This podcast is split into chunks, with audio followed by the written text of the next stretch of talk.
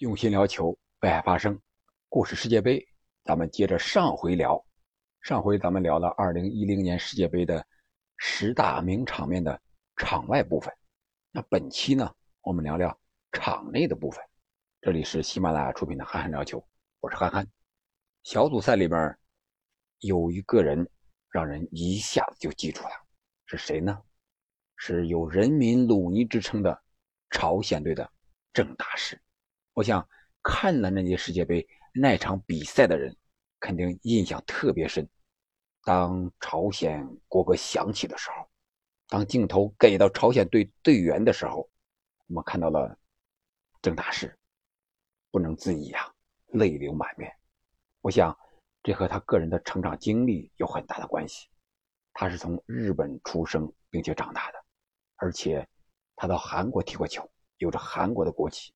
但是他却是地地道道的朝鲜人，他也非常愿意为朝鲜效力，所以说，在那一刻，他成功了，他站在了世界杯的舞台上，但是他之前所经历的一切的一切，可能都化成了一种力量，或者是一种情感，奔涌而出，因为他在日本也好，在韩国也好，因为他身份，他的。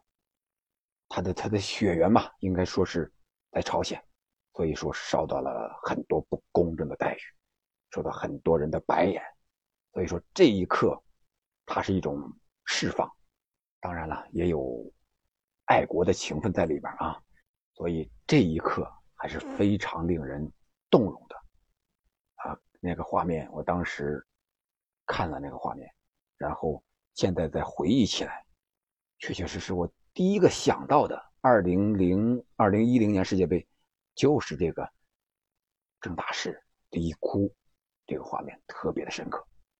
让我们说说第七个，那就是英德大战门线悬案。那场比赛，英格兰输了，是一比四输给了德国，是一个是一场八分之一决赛。但是在一比四之前呢？英格兰还有机会，就是他们的兰帕德在禁区之外的一脚远射，击中横梁的下沿之后，弹进了球网，又弹起来，然后诺伊尔接到这个皮球，但是当值的主裁判判罚进球无效，也就是说没有进入到球门之内。由于是速度太快，又没有 VAR，又没有这些回放，没有科技的手段帮助，所以说。产生的那个悬案，这个悬案呢，也最终推动了 VAR 快速的进入世界杯赛场，在下下届世界杯就有了 VAR，发挥了重要的作用。可以说，这种门线悬案会随着科技的加入越来越少。有的人说，这个门线悬案是英格兰队遭到的报复，是应得的，因为1966年世界杯决赛的时候。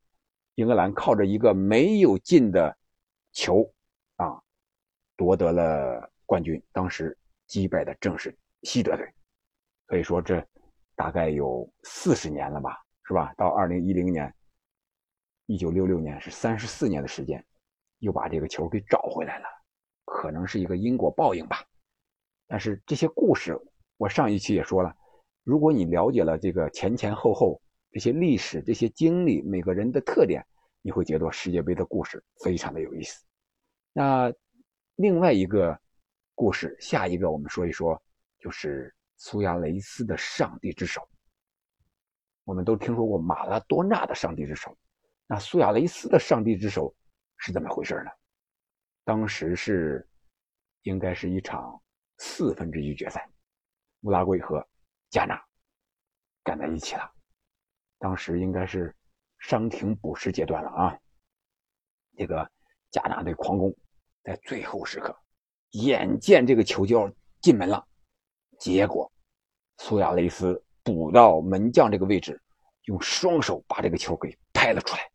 其实，在苏亚雷斯拍这个球之前，他们的乌拉圭队的四号也想用他的左手打这个球来。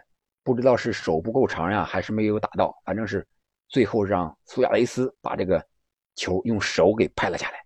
这样主裁判直接判这个苏亚雷斯红牌，罚下场。然后南非不是南非啊，是这个加纳获得了这个点球的机会。当时主罚点球的是吉安，大家还有印象没有？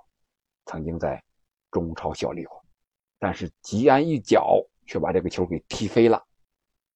这样的话，双方进入了点球大战。点球大战中，乌拉圭队是四比二战胜了加纳，晋级了四强。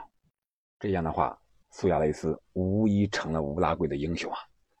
当时我看到电视转播那个画面，当加纳队罚这个点球没有罚进的时候，然后镜头又交代给了在场边被罚下的乌拉圭，乌拉圭在那高兴的不得了，捂着嘴。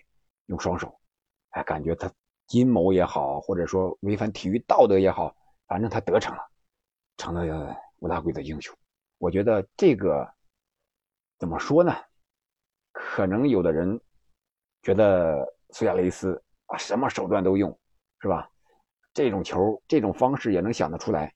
但是我觉得那种时候，谁都想晋级，谁都想为自己的国家，为自己。赢得更大、更多的荣誉，都想更进一步。情急之下，用手去拍。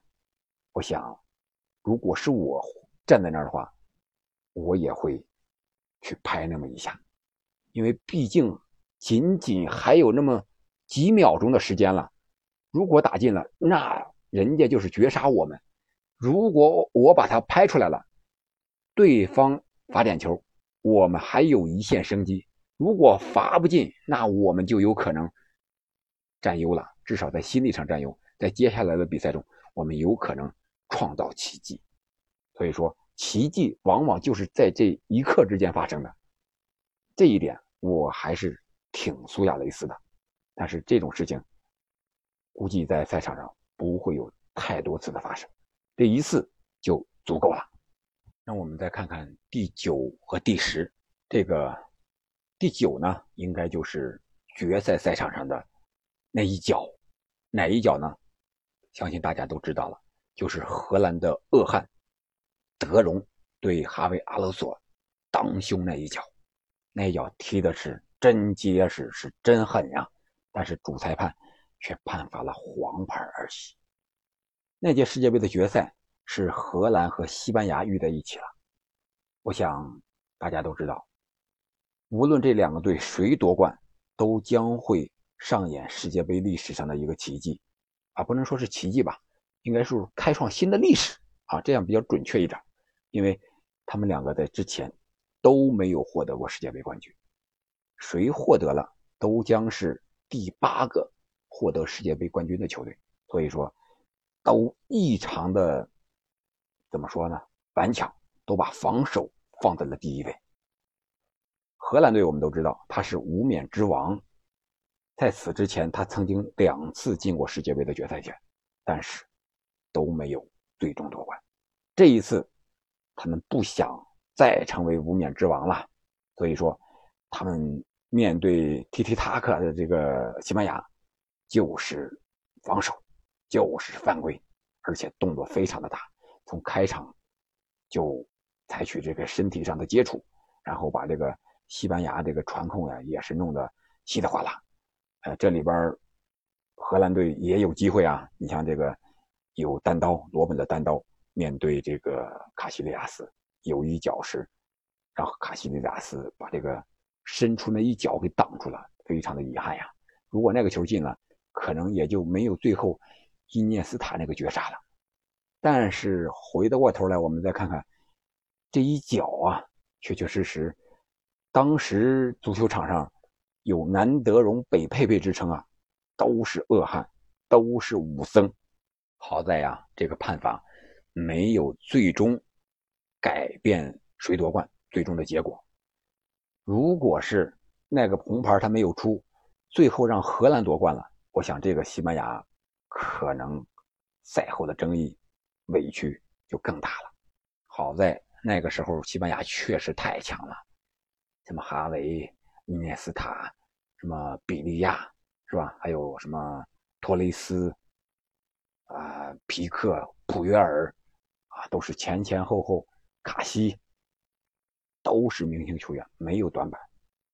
再加上他们的战术打法啊，这个源自巴萨挂帅的这种踢踢塔卡传控式的足球，所以说赢球也在情理之中的。那我们接着就说这个第十大名场面吧，就是西班牙的夺冠。西班牙夺冠确实是实至名归，但是呢，却不是特别的好看。他踢的足球，我们都知道是传控，但是他是以防守为基础的。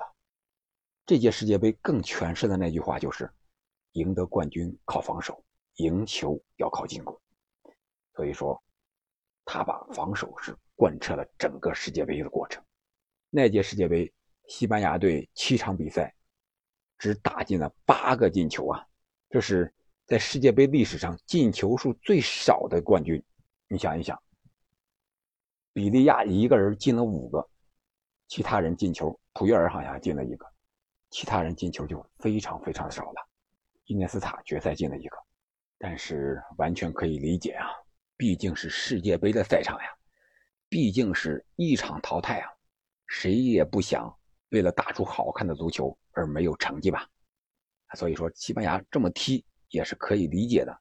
所以说我现在理解，就是传控是为了更好的防守，或者说传控就是为了防守，仅仅是为了防守。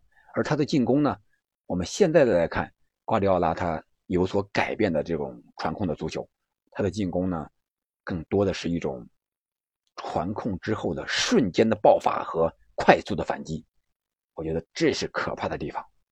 我传控的你昏昏欲睡的时候，抢不下来的时候，我突然给你一刀，你都不知道自己是怎么死的。这就是现代足球发展的一个趋势。好了，关于一零年世界杯的故事，这些经典的画面和镜头，我们就聊到这儿吧。